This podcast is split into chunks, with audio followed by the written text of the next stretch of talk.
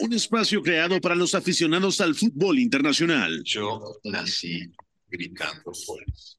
Un proyecto radiofónico informativo, analítico y reflexivo, No tengo nada de original. en el que un grupo de periodistas repasan la actualidad del fútbol en cada rincón del planeta. Todos los bebés se asoman al mundo gritando. Y como todos, quise ser jugador de fútbol. He sido el peor pata de palo que se ha visto en los campitos de mi país. Arranca Catenacho W, la casa del fútbol internacional. Hola, ¿qué tal? ¿Cómo están? Son las 4 de la tarde con dos minutos. Bienvenidos a Catenacho W, Catenacho de jueves 16 de febrero del 2023. Soy Pepe del Bosque.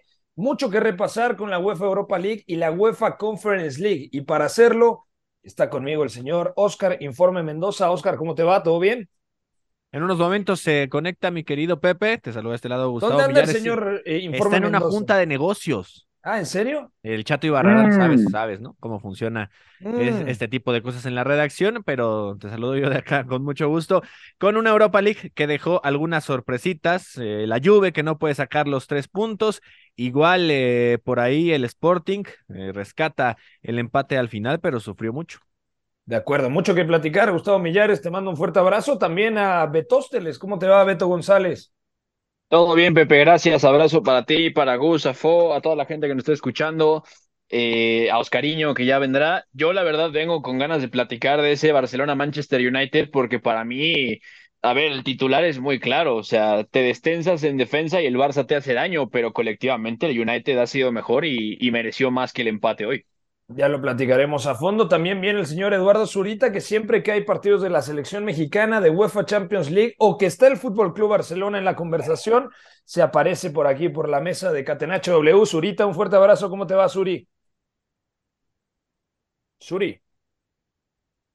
¿Estamos ahí, Zuri? Señor Eduardo Despierta, Zurita. Zurita. Zurita, por favor, no lo escuchamos. Está Creo bien. que lo señor? maté con mi comentario. Zurita, ánimo, por favor. Bueno, ya viene. ¿Me escuchas? Ahí estamos, perfecto. No, no querías hablar, ¿estás tan triste por el resultado, No. Suri? No, ya sabes que de repente ocurren problemas técnicos, pero estaba diciendo que, que un abrazo a ti, un abrazo a todos los de la mesa, un abrazo a los que escuchan, siempre con mucho gusto apareciéndonos por aquí. Y partido interesante, como decía Beto, yo también tengo ganas de platicarlo, porque no tengo tan claro que alguno haya sido superior al otro en, el en los 90 minutos, sí por tramos, pero bueno, ya iremos diciendo nuestros argumentos para defender a uno o a otro. De acuerdo, saludo a nuestro señor productor, el señor Fonaldo, y por supuesto a McLovin en la sala de máquinas de Catenacho W. Y por favor, McLovin, mándame la pregunta del día. La pregunta del día. Farlo venire dagli Stati Uniti senza farlo giocare. Catenacho W. Hoy voy a cambiar, hoy voy a hacer una pregunta distinta a la que me pidió el señor productor, y la pregunta del día dice así. ¿El Barcelona conseguirá, eh, conseguirá su clasificación a octavos de final de la UEFA Europa League en Old Trafford? Comienzo contigo, Gustavo Millares, porque sé que te da absolutamente lo mismo y vas a ser el más objetivo el día de hoy. Sí, de hecho, sí. Bueno, en esencia, apoyaré muchas veces al de Premier League, pero cuando emito juicios de este tipo, lo digo sinceramente, y yo creo que no, que no, no le va a bastar, porque los dos goles conseguidos por el United de empate ajeno serán importantes, porque demostró que puede ser mucho más potente, ¿no? O sea, que puede ser más decisivo cuando tiene la oportunidad de ser profundo, de tener mayor pegada, y sí, el, el Barcelona creo que flaqueó en algunas cosas y en el balance sabemos cómo se defiende muy bien. Sin embargo, en estos partidos de matar o morir y ya con el United en Old Trafford, creo que sí puede hacer mucha diferencia. A ver, para ti, Beto, ¿le alcanzará al Barcelona para clasificar a octavos de final? Es decir, para superar al Manchester United de visitante. Eh, no, no, y mira, te hubiera dicho que no, aunque Pedri no hubiera salido lesionado y aunque Gaby no saliera suspendido, pero las dos bajas me parecen muy importantes y además el Manchester United va- Busquets. y Busquets, evidentemente, y eh, obviamente el United va a recuperar a Anthony, a Lisandro Martínez, a Diogo Dalot, eh, y Marcel Savitzer va a estar, porque evidentemente cargaba una suspensión, tenía eh, acumulación de tarjetas, entonces los hombres más titulares de Ten Hag van a regresar para la vuelta y eso me parece que puede inclinar la balanza. De acuerdo, Zurita. Eh, ¿Confías en Pues- el Barcelona? No, no, no, no voy a contradecirlos. La verdad es que yo tampoco creo que puedan sacar una victoria en el Teatro de los Sueños. Eh, con las ausencias que ya mencionaban, creo que todavía se empeora mucho más el, eh, el trámite. Entonces, bueno, eh, yo, yo vislumbro otro fracaso europeo para el Barcelona. Pesimismo por parte de Zurita, eso no lo esperaba el día de hoy, pero vamos a meternos al análisis del partido en el Camp Nou. El Barça empató a dos goles con el Manchester United. Vamos allá. UEFA Europa League, on the 2014 UEFA Europa League. la casa del fútbol internacional. Campeones de la UEFA Europa League. Catenacho W. في المولدوفي واليوم يسجل وبالتالي رابع اهداف كره الى ماركوس راشفورد عرضيه داخليه كده تنجز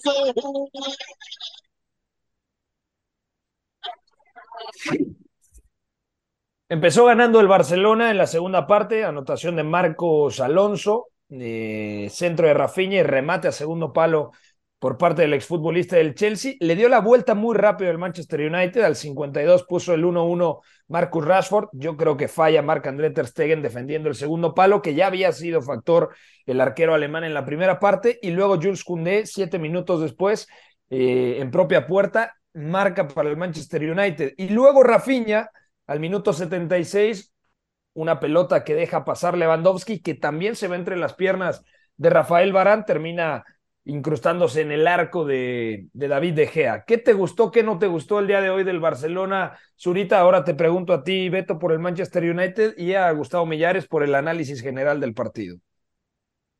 Pues, a ver, es que ya hablaba un poco Beto de, del tema defensivo, ¿no? Eh, para mí hay dos tramos en los que el Barcelona creo que juega de la forma correcta. Uno es más o menos entre el 10, 12, 15 minutos. Empezado el primer tiempo, dura igual 10 o 15 minutos. Tiene las mejores eh, ocasiones. Eh, Pedri se empieza a juntar con Gaby. eh, todo fluye muy bien. Encuentran a Alba llegando a profundidad. incluso creo que el Frenkie estaba cayendo a izquierda y muy bajo para empezar las jugadas de forma un tanto limpia. Sin embargo, en cuanto el Manchester United interpreta los espacios que tiene que defender, eh, los pases que tiene que defender o no dejar hacer y orientar y, subir las líneas un poquito más, creo que esos minutos se apagan muy fáciles, es lo, esa es mi queja, eh, duran muy poco, se apagan muy fáciles, si, si, se, si se traba el pase hacia Pedri, hacia Gaby, creo que el Barcelona se queda sin ideas, luego está claro que Pedri sale, entra Sergi Roberto, es otro tipo de jugador, ralentiza mucho más la jugada, se atreve menos con el pase frontal, con el pase que, que va a romper líneas. Y, y, bueno, es que el Barcelona al final, el segundo tiempo se te queda un Barcelona que se queda un poco sin, sin ideas, que Xavi empieza a meter un poco más delanteros por delanteros, eh, acumular un poco más de gente. Para mí, buena noticia lo de Rafinha, me preguntabas cosas que me sí. gustaron. Rafinha, creo que destacarlo. Sí, pero más allá de eso, incluso eh, el juego, ¿no? Y, y, y, está llamado a ser alguien que crezca, porque Dembélé estaba dando una temporada, digamos, mejor que las anteriores, estaba siendo importante, se lesiona, Rafinha tenía que, que tomar el lugar, venía con una, una, falta de confianza importante, y ahora, bueno, creo que tomó los galones de la forma de vida, pero vaya, va a ser muy difícil que uh -huh. sin, este, sin el medio campo titular, lo mencionaban ustedes, Pedri, Gaby, Busquets, puedan lograr, lograr algo, que sí es otra cosa, Sergio Roberto es otra cosa, y luego lo que menos me gustó del Barcelona, y con eso termino, es que cada vez que, que el Manchester United encontraba eh, las bandas, sus propias bandas, sus, sus extremos, digamos así, o en este caso a Bruno Fernández, a Sancho, a Rashford cayendo a una de las bandas, era un peligro inminente, ninguno de los cuatro defensores, si acaso un poco Araujo, supo cómo detener el vendaval de paredes y de desbordes que venían por cualquiera de las dos bandas y, y eso es preocupante, ¿no? No es la defensa claro. que lleva siete goles en liga, es más bien una defensa muy endeble en Europa. ¿No te sorprendió Cundé por dentro al arranque del partido? O sea, porque luego los invierte ya en la segunda parte, pero Cundé por dentro y Ronald Araujo por fuera. Que, que, que sonaba... Suri, te hemos perdido ahí. Suri, a la una. Vamos contigo, Hablando Beto. de que... Ay, ya, ya te escuchamos, Suri, perdona. Se ha perdido otra vez la o no conexión. Tanto. O no tanto, ¿no? Exactamente. Beto, eh, a mí me sorprendió lo de Jules Koundé y lo de Ronald Araujo, y también del otro lado, No es la primera vez que pasa, pero la posición de Weghorst, que es un Eso 9 es. nominal, pero lo utiliza esta vez prácticamente como un centrocampista. Sí, de acuerdo. Eh, son tres partidos seguidos que Eric Ten Hag dispone a Wout Weghorst en zona de media punta, pero hoy más que ser media punta es, es un interior, o sea, tal cual fue el interior derecho del Manchester United en un 4-3-3.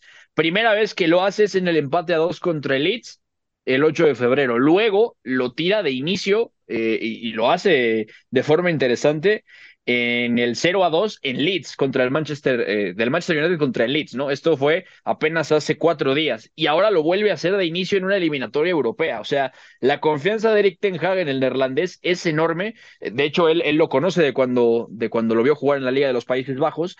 Y lo interesante de esto es, yo pienso que nadie esperaba que Wout Weghorst pudiera siquiera jugar en un rol como este, ¿no? O sea, me parece inteligentísimo, sobre todo porque aquí lo que destaca es que Beckhorst es un interior que fija mucho, pero también te viene al apoyo y le permite a los atacantes estirar, que es realmente lo que buscó parte con Sancho, pero sobre todo con Marcus Rashford. Incluso ¿no? con Fred, ¿no? Porque Casemiro Sí, era el medio sí. centro. Hoy Fred me gusta mucho el partido que hace, eh, recuperando, llegando también desde segunda línea. Hay un mecanismo en donde Weghorst muchas veces intenta peinar la pelota para que sea, o digamos, fija algún elemento para que sea Fred el que llega desde atrás. De hecho, el gol, el, el empate es Varane achicando el campo hacia adelante en esa contrapresión. Él roba, le filtra el balón a Fred y Fred está moviéndose hacia adelante y le gana la espalda a Frenkie de Jong. O sea, espera que dé el salto, se mete en el costado, en el lado ciego de Frenkie y es donde recibe Fred muy bien y le filtra el balón a Rashford hacia la derecha, que es cuando mete el remate al, al primer palo, ¿no? O sea, realmente es buenísimo porque justamente te permite ver lo que, lo que deja Wout Weghorst. Es decir, ya jugando en punta, habíamos hablado que muy bien al apoyo, muy bien fijando, eh, bajando juego directo, descargando para dejar de cara a los compañeros o peinando, ¿no? Ahora él jugando de media punta o de interior, te permite eso un poquito más abajo, atrae un poco al bloque rival y es cuando tienes la posibilidad de tirar un, un futbolista, en este caso Rashford, de más ruptura, de más juego al espacio por tramos en punta, ¿no? Y además este Barça no está acostumbrado a defender a este tipo de jugadores, o sea, claro que un día tienes a Ángel Correa, claro que un día vas a tener que defender a Vini, a Rodrigo, que Rodrigo tampoco es un jugador de ir tanto al espacio, ¿no? Algún lateral profundo, pero realmente lo de Rashford hoy es demoledor y me parece sobre todo que cuando se matiza un poquito ese comportamiento de Beckhorst cayendo, sobre todo en la derecha, en- así como interior, haciendo lo que comentábamos, Bruno limpiándole la banda a Aaron Wan-Bissaka, Sancho de descolgado, Fred ganando la espalda del doble pivote y Rashford estirando, el. Barça no encontraba cómo jugar el partido. Ya digo, no es un escenario al que se enfrente comúnmente y justamente por eso Xavi en un intento por contener lo que está pasando, invierte los roles, ¿no? De Koundé y de Ronald Araujo, pero lo interesante es, a ver, es que eh, tiene sentido emparejar a Araujo con Rashford, pero Rashford, más allá de la potencia física que tiene, es que está en un nivel pletórico de confianza. O sea, ahorita mismo Rashford puede resolver solo el partido que quiera. Y me parece que se dio cuenta perfectamente Xavi y aún así no lo pudieron detener. Se integran también a la mesa de Catenacho W, Iñaki María desde Segovia, España. Iñaki, ¿cómo estás? ¿Qué tal? Muy buenas. Bueno, un poquito sorprendido por lo que hemos visto hoy en algunos partidos. Luego lo comentamos lo que he tenido de fondo sobre este, el plato fuerte. Yo diría que bastante superior el Manchester United. Mm, Quizás si te ves solo las ocasiones, el resumen, no pueda parecer eso, pero yo creo que se ha jugado exactamente a lo que ha querido Eric Ten Hag. Un partido bastante loco en el Camp Nou. Eh, contribuye la lesión de Pedri. Yo creo que es la peor noticia que saca el Barça que el resultado, ya digo, no me parece malo. Eh, me parece bueno, de hecho, en la segunda parte yo creo que el Barça estaba contra las cuerdas y ha resistido a base de, balón parado, el empate de Robert Lewandowski, que es una jugada un tanto aislada. Pero sí, sí, buenas sensaciones de nuevo del Manchester United, apretando muy bien para robar de espaldas. Eh, hay un gol que llega con un eh, balón largo que gana Barán y con tres pases se plantan en la portería de Ter Stegen. Ha estado de nuevo Ter Stegen muy bien, yo diría que el mejor del Barça. Y hay otro gol que es de Fred, que me parece otro de los nombres a rescatar, Sí. que ha estado haciendo un partido completísimo. Bueno, pues mordiendo Fred a Frenkie, recuperación y a partir de ahí a correr con Rashford, que eh, reafirmo, o sea, está pletórico. La jugada que revisan que al final no es penalti porque es fuera del área, o sea, lo rápido que arranca, la determinación que tiene, cómo mete el cuerpo, es que realmente se lo está creyendo como nunca el atacante del United. Son 16 goles producidos de Rashford solamente en 2023. Es una locura. Y también saludo a Oscar Mendoza, que ahora sí, informe Mendoza, ya te incorporas a la mesa de Catenacho W. ¿Cómo te va? ¿Qué tal, BBC? Un saludo para ti para todos los compañeros. También con ganas de hablar de este Barça contra United, que sobre todo me gustaron los patrones defensivos del equipo de Eric Ten Hag. Puntualmente en la primera mitad creo que es muy, eh, muy positivo el trabajo que realizan los Red Devils. Ya mencionaban, por ejemplo, el tema de Fred, que para mí, desde mi punto de vista, es el futbolista del partido a nivel lectura de juego, luego también energía para ganar segundas jugadas, ir a presionar a Frankie de Jong. Para mí lo de Fred es superlativo. También creo que sorprende un poco a Xavi el hecho de que salga con Jadon Sancho por izquierda y Marcus Rashford, bueno, ya sea como segundo punta o luego recargándose por la derecha. Creo que eso lo toma por sorpresa. Y del lado del Fútbol Club Barcelona, yo me quedaría con el partido de Gaby, porque es cierto que se va a perder la vuelta, pero si alguien Sí. rompía un poco esta sintonía de ser un poco horizontal, de no encontrar los espacios, era precisamente el joven español, cuando podía girar, luego también complicándole las cosas a Casemiro. Para mí el partido de Gaby, yo lo pondría como el mejor del Barça. La vuelta es en una semana. Pedri, vamos a ver qué tiene. De momento, pues evidentemente no fuera, sabemos dicen. nada. ¿Cómo? Luego, un mes En fuera. España dicen que un mes fuera. Busquets, eh, no va a Busquets llegar parece que al tampoco llega. 100%, y Mm. aparte sin Gaby. O sea, va a Y Gaby está sancionado, como decía Oscar, sí. Un medio campo. O sea, el Barcelona de Xavi tenía sentido a partir de los centrocampistas. Y va a tener Hoy, de que hecho, jugar sale Sergi. Roberto como cuarto centrocampista, teniendo a Ansu Fati y a Ferran eh, para volver al 4-3-3, que no lo hace Xavi. Es que va a tener que jugar prácticamente 4-2-4. Frenkie de Jong, que sí, y luego yo creo que va a echar mano de Rafinha en un costado. En la izquierda no descarto que juegue doble lateral, Jordi Alba y Alejandro Valde. Y luego en el frente de ataque, quizá Ansu y Robert Lewandowski, ¿no? ¿Alguna, alguna vez metió a, a Ferran en ese Sí. rol de tercer interior alto? Sí, Eh, Donde no sé, también se puede Lo estaba dar. pensando, Ujú. sí. De acuerdo. Eh, bueno, había dicho Zurita que avanza el United, Beto dice que avanza el United, Gustavo Millares dice que avanza el United. Yo comparto con lo que dicen estos tres, avanza el United. Para ti, ¿quién avanza, Oscar? No, yo tampoco voy a romper la tónica. Para mí, sobre todo, las bajas del Barça van a condicionar mucho la eliminatoria. Para ti, Iñaki. Sin bajas os diría que el Barça, con bajas, soy más escéptico. Yo creo que es la vez que más me acerco al 50-50. Va a estar precioso No, ese partido. bueno, en Old No, Trafford, no, ¿en no lo voy a decir, No me voy a mojar. Estaba alargando un poquito la respuesta. Yo Vaya me, quedo con, me quedo con el Barça por llevar la contraria. Te están saliendo los colores, ¿eh? Te están saliendo- 50.5. Eh, Eres más blaugrana que Johan Cruyff, en paz descanse. Dejamos no, no, aquí no. el tema Pepe, del Pepe. Club. Eh, dígame, por favor, u- Suri. u- último comentario nada más. Eh, a mí sí me sorprende, creo que me lo preguntaste, eh, que no ponga a Xavi su, su defensa titular, ¿no? Tanto le costó encontrarla eh, durante toda la temporada, que yo diría que es Valdé, Christensen, Araujo, Condé, eh, y al momento en el que ves que, que Rashford no está en la izquierda, que, que tu plan de poner a Araujo ahí para detener a cierto tipo de jugador no va por ahí el partido, pues lo cambias, ¿no? O sea, el Condé te da muchísimo más como lateral derecho, tiene una creatividad para avanzar, juntarse al circuito, eh, combinar con el extremo, que no la va a tener Araujo nunca, ahí ya te pierdes un arma ofensiva, y bueno, no, no lo hace hasta que ya está en inferioridad de marcador. Valdé también entra y refresca muy bien por la banda izquierda. Christensen y Araujo se acomodan bien cuando juegan 20 minutos y el Manchester United deja de eh, atormentar tanto la portería contraria. Entonces, bueno, me parece ahí sí un error de dirección no poner a tus titulares en un partido que decías que era tan importante como el de hoy. Y, y más cuando notas que en este partido recibió el mismo número de goles que en los anteriores ocho oficiales. Claro. Y, y- y que además Koundé ya está cerca de llevar los- el mismo número en autogoles que Hazard, por ejemplo, en goles con el Madrid. Mm. De acuerdo. Eric García, además, estoy aquí revisando eh, la última titularidad que no llegase en Copa del Rey consta en octubre. Uno que empezó la temporada siendo inamovible con Xavi y que de repente eh, hemos pasado a no verlo prácticamente en ningún partido.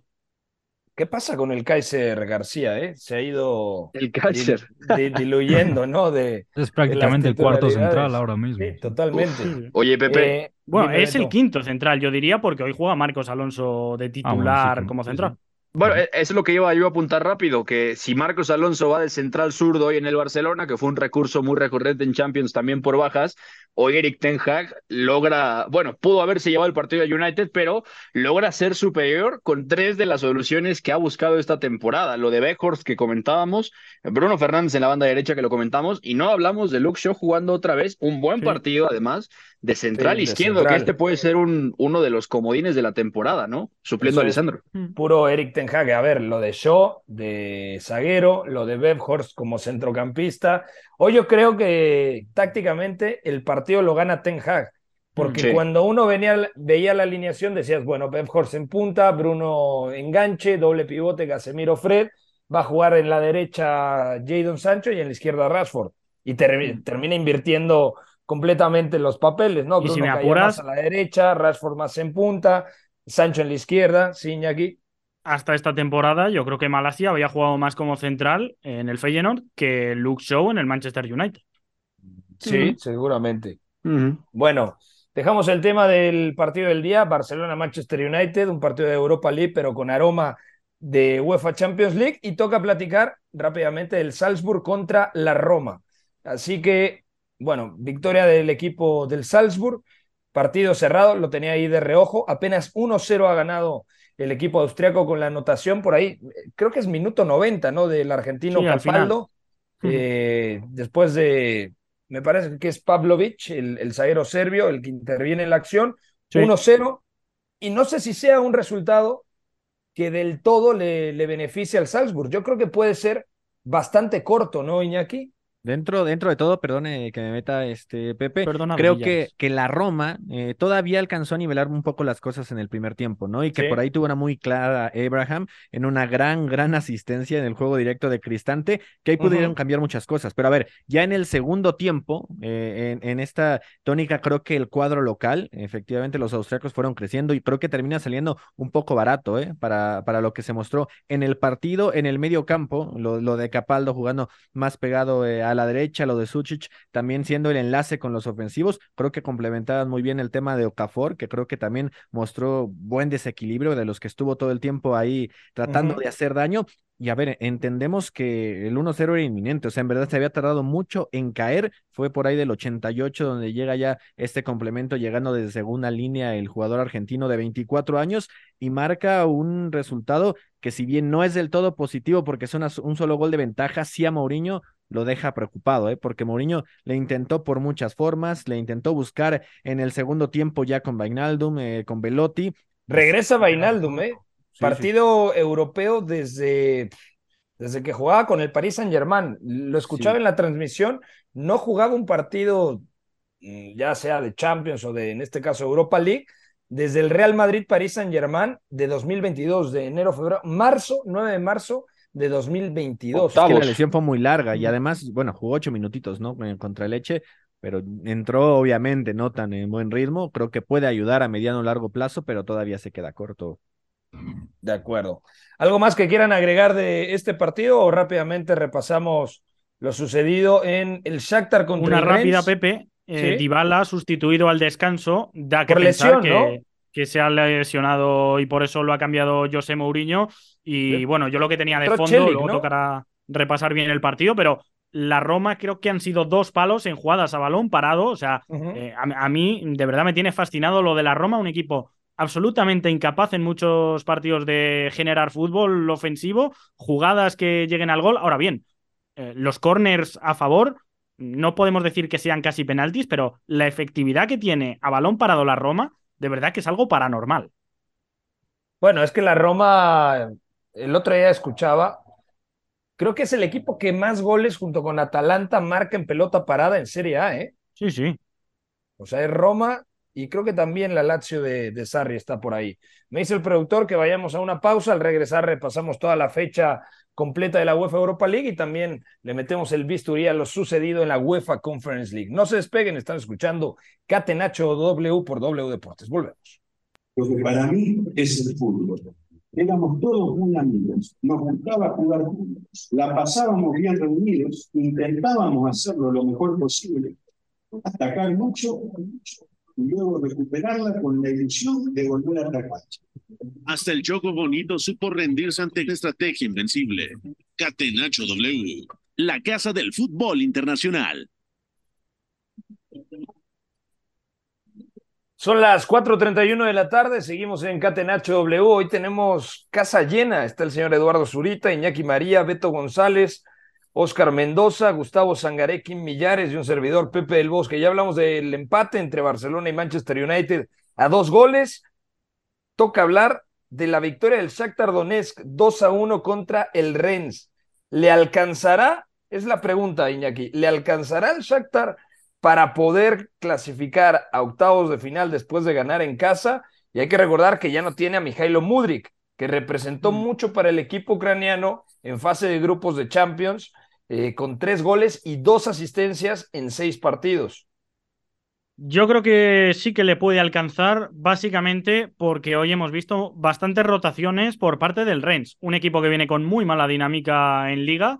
eh, se ha caído desde que yo empecé a hypearle en este programa, vino el Mundial, se lesionó Martin Terrier, que era el atacante con mejores números, con capacidad para amenazar a campo abierto, asistir, un jugador muy completo, con liderazgo, y desde entonces ganaron al Paris Saint-Germain y a partir de ahí han caído en picados. Hoy, sin ir más lejos, atrás con eh, Spence, eh, lateral derecho que yo no conocía, la verdad. Y es inglés, tal- ¿no? O alemán. Del Forest. Del Forest, Ni- Jet Spence. Ah, sí, es inglés, sí, sí. Pues ni idea de que había Que estado en, al en Tottenham, el Forest. me parece. Y Velocian como central, que tampoco es otro de los habituales. Luego, bueno, eh, de medio campo para arriba sí que alguna cara conocía más. Ahí sí, equipo un poco más reconocible.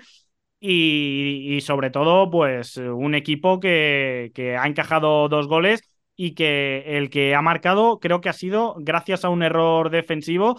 Así que bueno, habrá que, habrá que ver cómo llegan a la vuelta en casa, pero no sé, no me transmite el Rennes la sensación de querer ir tan a fondo en Europa League.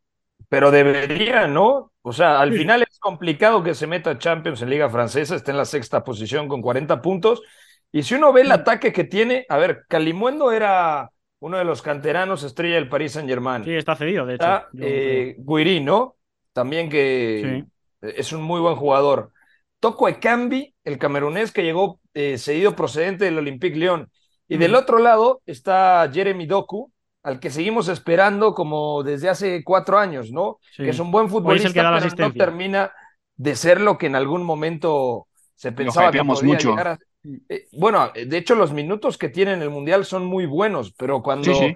sí. irrumpe en el Anderlecht y, y literalmente es hace, no sé, cuatro años al menos, pensábamos que estábamos hablando porque debuta con 17, 16 años de uno de los mejores regateadores de Europa. Ya tiene 20 años, eh, no ha marcado un solo gol esta temporada, apenas tiene cinco asistencias en todos los torneos que ha disputado, entonces yo esperaría mucho más de Jeremy Doku, por lo menos el problema es que está lesionado la mitad del tiempo. Mm. Bueno, también es cierto eso. De embelezco ese caso. De, de Mm. acuerdo. Bueno, eh, ¿tú qué opinas, Uri? ¿Clasifica el Shakhtar o no? Yo creo que sí, eh, lo poco que le he podido ver eh, hoy, eh, creo que tiene con qué derrumbar la defensa del Ren, sobre todo con esta mala dinámica que ya mencionaba Iñaki. Entonces, yo no creo que vaya a ser un caballo negro ni siquiera, pero para esta fase creo que sí le da. De acuerdo. Bueno, cambiamos de partido, toca hablar de la Juventus. La Juventus ganaba 1-0, una muy buena anotación, una jugada colectiva. Y termina asistiendo Federico Chiesa a Dusan Blaovic, al serbio, y de repente una transición, un contragolpe del Nant, y se prendieron las alarmas. La Juventus no pasó del empate en Turín ante el equipo francés. Vamos a platicar. Se fue, Fiquez, el gusto europeo, Serbia, Champions League. لكن على مستوى الويفا كاب الاسم القديم اوروبا ليج واجه الانديه الفرنسيه ثلاث مرات باريس سان جيرمان مرتين ومره اولمبيك ليون كوره منطقه الجزاء واحد صفر يومي يومي يومي الساشل يومي الكلام Bueno, para quien diga que la liga francesa es una liga de granjeros y que no tiene competitividad, bueno, el, el Nantes o el Nantes es decimotercero y le ha sacado un valioso empate a la Juventus. La Juventus yo creo que es el, se está jugando lo más importante en la Europa League, ¿no? Gustavo Millares, después de lo que le ha pasado en Serie A, es noveno por la reducción de puntos y el castigo que tuvo.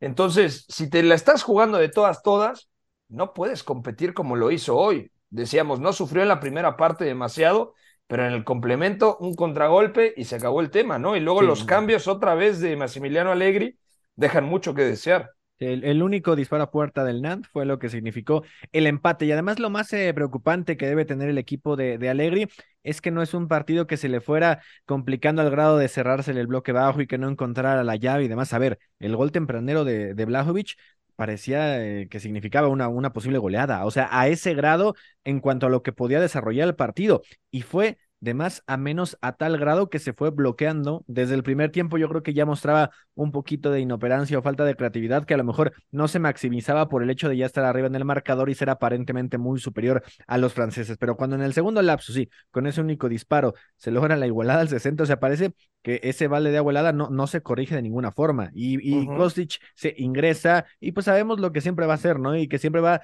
llegar a línea de fondo y va a llenar de centros, no todos muy buenos, eso es una realidad. Y también cambiándole con cuadrado y saca Pasó a línea de es decir, cinco.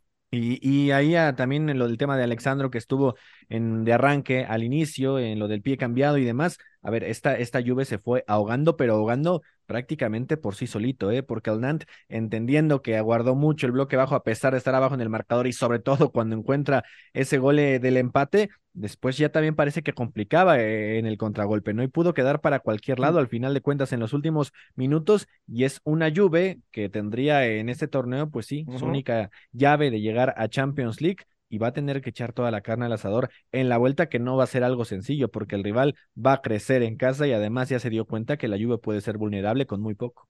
Tiene también la vía de Copa, la Juventus, para llegar a Europa, pero claro, no a Claro, si, si gana League. la Copa, se metería de nuevo en Europa League y precisamente vía Copa es como se metió el Nantes en esta eh, Europa League, precisamente con Randall Colomuani como delantero centro, que se salió en la final contra el Niza de Galtier y que por eso ha vuelto, creo que son más de 20 años, sí, creo que eh, la última participación europea era en, a finales de, los 90. También hay que decir, ha tenido la jugada surrealista del día hoy la Juventus con un disparo de Chiesa que creo que da hasta tres veces en los palos y acaba sin, sin entrar en la portería y un penalti con una mano bastante discutible que está indignando a los aficionados turineses en la última acción del partido. De acuerdo. ¿Algo más que quieran agregar de la, del empate? Bueno, buen, buen partido de Di María, yo diría, de hecho. Creo que también ¿Cuándo no? es, eh, sí, exactamente, cuando no, pero sobre todo, yo diría que ese ataque con Blajovic y con Federico Chiesa puede ser bastante efectivo, quizá a medio plazo, porque además son muy complementarios. Federico Chiesa ataca muy bien el espacio, Blajovic suele interpretar muy bien eh, cuándo cargar el área y cuándo dar apoyos, y luego Ángel Di María, sumándose mucho al centro del campo. A mí me gustó mucho el partido del argentino. Bueno, dejamos aquí entonces el empate de la eh, Juventus contra el Nantes. Toca hablar de otro empate con mexicano en la cancha del Johan Cruyff Arena en Ámsterdam. El Ajax igualó sin goles contra el Unión Berlín. También lo tenía de fondo. Creo que no hay ni siquiera una ocasión eh, en donde el Ajax patea al arco. No, No tuvo si tiro a me- gol, no tuvo tiro a gol. Eh, no. O sea, porque pateó, no sé, 10 veces, pero ninguna fue entre los tres palos, ¿no? Es el anti-Bundesliga, el Union Berlin, ¿eh? el equipo que se hace fuerte desde los defensivos y quiere que pasen pocas cosas. Y no tuvo tanto la pelota Unión Berlín, pero fue mejor que, que el cuadro local. ¿eh? No, y, además, no, dale, dale, Gus. Sí, no, dale, Beto, te cedo. Eh, bueno, iba yo a decir que un poco se va notando, yo también tenía acá el, partido de fondo, se va notando que el Ajax en esta intención de construir como lo hace siempre, sobre todo hoy contando con Calvin Basie y hoy Owen Bindal también jugando de lateral izquierdo, mucha intención de atraer abajo, haciendo que las piezas, sobre todo medulares, Edson y Kenneth Taylor, bajen muchísimo. De hecho, Kenneth Taylor jugando prácticamente en zona de lateral izquierdo, eh, a partiendo de ahí intentando ganar altura, con Bindal muy abierto, y es la, la sensación de que el A lo Ajax... Kroos, ¿no?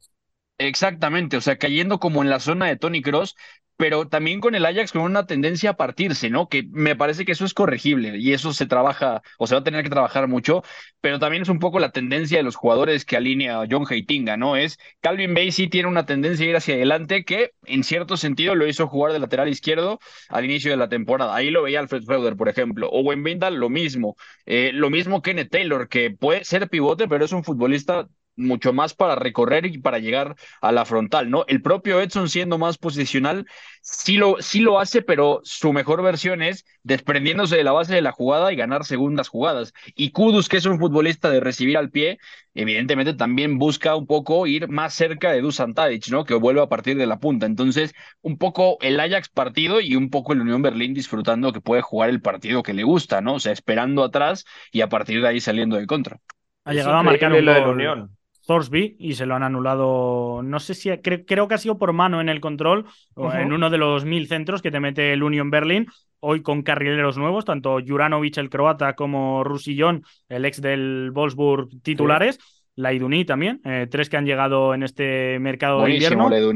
Se, se, ha reforzado bastante bien para sus posibilidades el equipo de la capital de, de Alemania pero al final pues no ha rascado ese gol. Aún así, yo creo que empatar a cero con estas sensaciones en todo un estadio como el de Ámsterdam me parece meritorio y no sé si le puede convertir incluso en favorito para la vuelta ya. Un equipo que depende 100% de sus aficionados, o sea, porque los dueños de la Unión Berlín, o sea, no hay un inversionista, es como el Freiburg, realmente depende de sus aficionados. Y es uno de los dos, si no mal recuerdo, estadios que no tienen un patrocinio como tal. Uno es el Hertha, obviamente el Hertha Berlín, porque es el Olímpico de Berlín, que las normativas de la Bundesliga y del gobierno no pueden facilitar un tipo de patrocinio, porque es el Olímpico, es un estadio, digamos, del pueblo, y el otro equipo es el Unión Berlín, que es una historia de verdad tremenda porque me parece que es el segundo presupuesto más bajo de la Bundesliga. O sea, no solamente el poder eh, adquisitivo que tiene o el valor de plantilla tal cual el equipo, sino es el segundo que menos puede fichar y por eso ficha bastante bien, ¿no? O sea, sabe dónde poner la flecha con Laiduni, con Juranovic, con esta clase de futbolistas que tuvieron medianamente un buen mundial, unos más que otros, y por eso los han podido reclutar. Y, y a Torsby se le anula un gol que tuvo que ser eh, muy recurrida la repetición porque en primera instancia no reclama ni nadie del Ajax, ¿eh? ni Edson Álvarez, que es el que estaba más cerca de ese control que hace con el pecho, sí le roza después el brazo izquierdo, pero ahí el eh, centrocampista ya le había mandado a guardar. De acuerdo. Entonces cambiamos de partido. Vamos ahora a hablar de Leverkusen contra el Mónaco. Para mí el partido más divertido junto con el Barcelona 2, Manchester United 2. Lo ganaba 0-2 el Mónaco o mejor dicho, lo ganaba el Mónaco, le dio la vuelta el Leverkusen y luego de nueva cuenta le da vuelta el Mónaco. 2 a 3 ha ganado el equipo de Philippe, eh, Philippe Clement. Uy, cuidado. ¿Qué dice el árbitro? ¿Qué dice el árbitro? No lo veo ni marcar la falta ni señalar el centro. Gol. Gol. Del Mónaco, autogol, evidentemente. Es un error, desde luego, de Radeki que se deja llegar. Radeki se deja llegar, se deja llegar. No, no hay falta, para mí no hay falta. No nos confundamos, no nos confundamos. A ver, esta jugada en medio campo es una disputa de, un mediocampista con un mediocampista y nos falta. A ver, ¿es falta tú? Gol. Gol, papá. Gol. Bueno, el festejo más grande, ¿no? O el relato más grande de un autogol en este caso de Radeke al minuto 10, Diaby al 48, después de una gran jugada por parte de Florian Wirtz y la asistencia de Frimpong, y el propio Florian Wirtz al minuto 59 marcó el segundo regate y luego un pase a la red. Tremendo lo que está haciendo Florian Wirtz. Qué bueno verlo a este nivel después de la lesión. Y luego cuando parecía que ya lo tenía mucho más tranquilo el Mónaco, termina dándole la vuelta, eh, perdón, el Bayer Leverkusen lo tenía tranquilo y el Mónaco termina dándole la vuelta con anotación de Crepin Diatá y el 93, claro, de Disasí. Los dos son muy buenos goles, la verdad. Mm. Sí, de acuerdo, ¿no? Y, además el Leverkusen tenía muy claro el, el, guion del partido, ¿no? O sea, en el primer tiempo, sobre todo, esa búsqueda de sí proponer a través del balón y sobre todo la tendencia siempre a, en este caso, cerrar un poquito hincapié, que Musa Diaby jugara abierto y además Frimpong llegara eh, por fuera, ¿no? Sobre todo para que Amiri, partiendo de la media punta en derecha, compartiera con Birds esa espalda del doble pivote del Mónaco, ¿no? De Moca Maray y de Yusuf Ofana. Era un buen plan y sobre todo me parece que lo tenía bastante claro, como ya digo, pero luego me da la impresión de que hay un momento donde Leverkusen empieza a congestionarse demasiado por dentro y es cierto que se le ven muy claritas las alturas al equipo, ¿no? Es decir, juegan muy juntitos Ezequiel Palacios y Robert Andrich, luego Amiri se acerca mucho a ellos, luego Wirtz viene del otro lado y luego hay un juego ahí bastante interesante de, de Losek viniendo al apoyo, pero también eh, Musa había abandonando la banda y picando a la espalda. Pero ¿qué pasa? Que a mí me parece que este Leverkusen es un equipo todavía un poco verde con la pelota y sobre todo me da la impresión de que sigue sufriendo para preparar bien su pérdida. Es decir, tiene claro que quiere dominar a través del balón, pero le cuesta trabajo hacerlo, ¿no? Luego también el Mónaco me parece que aprovecha bastante bien esta situación y no, no se deja caer sobre todo por la estructura del Leverkusen, ¿no? Tiene muy claro que hay que compactar mucho ese espacio entre pivotes y centrales, luego también tienen muy claros los duelos arriba y además me parece que, que logra el Mónaco cortocircuitar a Leverkusen, sobre todo a partir de cómo se escalonan Minamino y Embolo, ¿no? A partir de ahí eh, logran generar ese peligro, descontrolan al Leverkusen y bueno, también es que el gol que encaja el Leverkusen, el primero, el de Radetzky, es ridículo, ¿no? O sea, no puedes empezar así una eliminatoria y me parece que en general en el descontrol que se produce el Mónaco, pues no solamente se siente más cómodo, sino que directamente logra dar esos golpes definitivos, pese a que para mí no, no alcanza a ser superior. De acuerdo. Eh, ¿No alcanza a ser superior quién? O sea, el Mónaco. El Mónaco ah, no, es superior hoy. Es que yo creo que en el segundo tiempo cambia mucho la dinámica del partido. El Mónaco me gustó más en la primera parte que en la segunda. Pero en la segunda tiene esa última reacción y al Bayer Leverkusen es lo que hemos platicado en repetidas ocasiones. Le falta contundencia defensiva. Puede tener muy buenos nombres, pero a veces, no sé, se desconecta completamente. El segundo gol de Diatá es tremendo, pero yo creo que hay cierta complicidad, además de que se le eh, se resbala Florian Wirtz y no alcanza a llegar a la cobertura. Y luego el último gol, si no mal recuerdo, es del zaguero Disasí, el capitán, pero también tardan mucho tiempo en saltar por él, ¿no?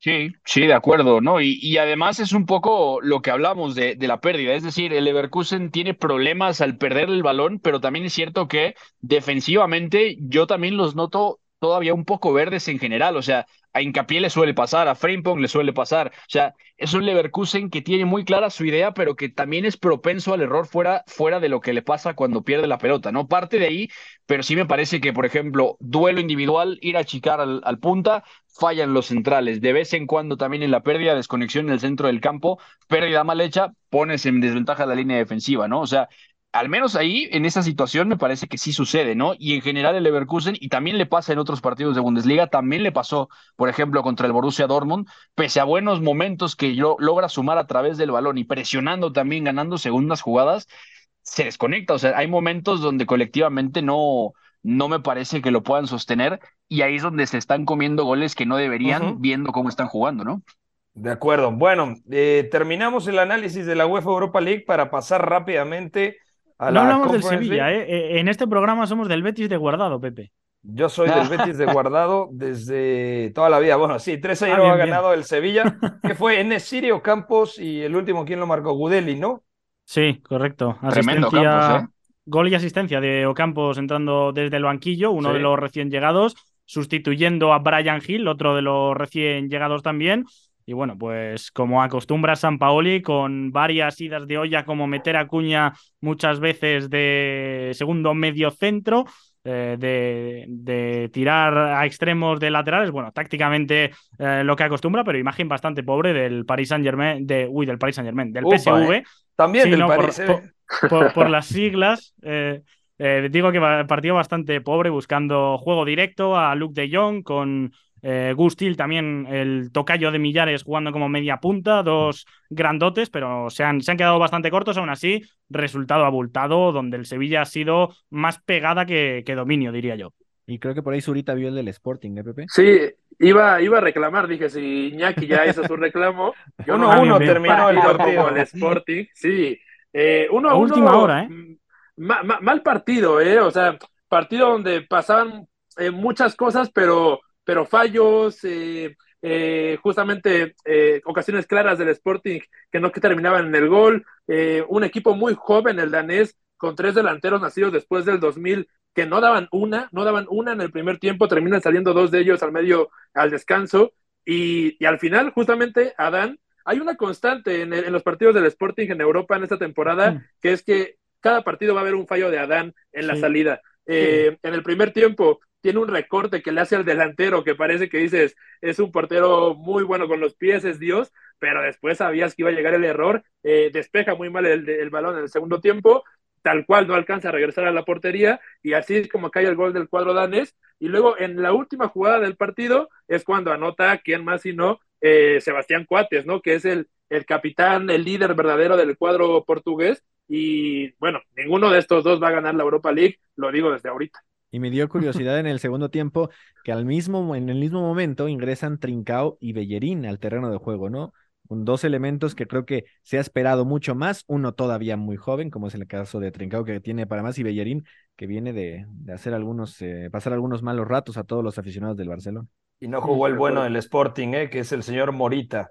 Eh, Hidemasa Morita, el nipón. No, eh, el, Buen el nombre, bueno además. jugó Pepe, el bueno es Marcus Edwards. Ese sí, Ah, bueno, el sí, sí- me gusta echarle un ojo.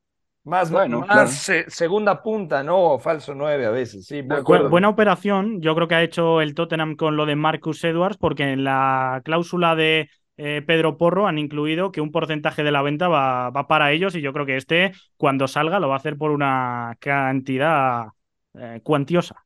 Ese último es el mejor del, del Sporting, Pedro Porro. Bueno, Era. no, Era. no, era. Bueno, Era. vamos Está ahora. sí, Pedro González señor- también. Señor McLovin, nos quedan tres minutos. Vamos rápidamente a la UEFA Conference League. Conference. Play being prepared by Fiorentino. He's not the only one. Cabral. Oh, that's outstanding. What a brilliant third Fiorentina goal in front of them. Biragi's throw, Cabral, first touch and second to get the ball away from the attentions of the defenders around him. The third, a brutal finish. Yo pronostico en la Conference League una final entre equipos italianos, si no es que se cruzan antes. Fiorentina, como ya escuchábamos, derrotó 4-0 al Sporting Braga y la Lazio en el Olímpico de Roma hizo lo propio contra el Cluj de Rumania. Además, el AIK eh, ganó 1-0 al Dnipro, el Sheriff Tiraspol cayó contra el Partizan de Belgrado 0-1, el Ludogorets de Bulgaria ganó 1-0 al Anderlecht, el Karabaj de Azerbaiyán derrotó 1-0 al Ghent, el Trabzonspor con un tifo espectacular, una manta eh, homenajeando ¿no? a todas las víctimas de ese sismo que se sintió tanto en Turquía como Siria. Bueno, el Trabzonspor ha ganado 1-0 al equipo suizo del Basilea y el Bodo Glimt, del equipo de Iñaki María, empató sin goles contra el Lech Poznan, el equipo, si no mal recuerdo, que vio crecer a Robert Lewandowski. Pero además ya hiciste sentir mal a Iñaki, o sea, si dices que la final va a ser de italianos, o sea, el Bodo Glimt no va a hacer algo. O el. Villarreal, No, y- tampoco me y el. Villarreal, el Sí. Villarreal. Ah, Sí, bueno, está- claro. El Villarreal no ha y West Ham, ¿verdad? Que se incorporan No, a la es que siguiente ronda. está, exacto. Mm. Pero sí, sí, Ah, la acuerdo. Fiorentina, yo creo que ha dado un golpe sobre la mesa con doblete de Artur Cabral, que yo cuando llegó me dejó buenas sensaciones para sustituir a Dusan Blaovic hace justo un año y pasó a jugar después muy poco. Y de Luka Jovic, que hoy también ha hecho dos goles, 0-4 contra todo un Sporting Club de Braga, que curiosamente es el único equipo que le ha quitado el invicto eh, hasta en dos ocasiones, una en Liga y otra en Copa, al Benfica. El resto, los lisboetas eh, invictos en todas las competiciones. Y la Lazio que decía Pepe desde el minuto 15, con uno menos por la expulsión del central español Patrick y con gol eh, de Immobile, quien si no, a balón parado. Por rematar las curiosidades, el Sheriff Tiraspol Partizan se ha jugado a puerta cerrada. Ojo con esto, porque la presidenta de Moldavia teme- temía un golpe de Estado de, de aficionados rusos a Mm, través de eh, meterse entre los eh, desplazados de, de Serbia. Curioso también que el Sheriff Tiraspol ha salido con 10 africanos en el 11, todos menos el portero. Y luego, al hilo de lo que decía Pepe del tifo de, de Transport, eh, en homenaje también, además de a las víctimas, a los países que contribuyeron, que estaban incluidos en un casco, un casco de un bombero también, eh, dándoles las gracias por las labores de, de rescate después del terremoto. Y de un perro mexicano también, Gustavo Millares, ¿no? Proteo. De Proteo. Sí, sí, sí, Proteo. Y que De había acuerdo. dos más lastimados, ¿no? Lamentablemente. Sí. Bueno, ya nos vamos. Oscar Mendoza, un fuerte abrazo, amigo. Venga, nos vamos y mañana nos escuchamos con la ruta del fin de semana. De acuerdo. Beto González, abrazo. Abrazo, chicos. Nos escuchamos mañana. Eduardo Zurich. Saludos, Pepe. Un abrazo a todos en la mesa. Iñaki María, conde de Segovia. Un abrazo y aupa Bodoglin, claro que sí. Seguimos confiando aunque haya que ganar fuera, que no nos gusta. Sangaré Kim Millares, un fuerte abrazo también. Abrazo y en unas horas le recomiendo a Iñaki seguir el Mazatlán Pachuca. Va a estar bueno, de acuerdo, de acuerdo. Eh, gracias a todos, soy Pepe del Bosque, esto fue Catenacho W con lo mejor de la UEFA Europa League y de la Conference League. Que tengan una muy buena tarde. Bye bye. Hay una relación entre la práctica del cuerpo que se expresa en las manos y el cerebro, pero el fútbol ha suprimido esto. De modo que se trata fascinantemente de un ejercicio que nos devuelve en el tiempo a lo que fuimos en el origen, pero también una vez que nos aficionamos a este juego, nos regresa a la infancia, al niño que fuimos. Gracias por sintonizar Catenacho W. Entonces el fútbol es en ese sentido una maquinaria para regresar en el tiempo en un doble sentido. Por W Deportes, la frecuencia del fútbol internacional.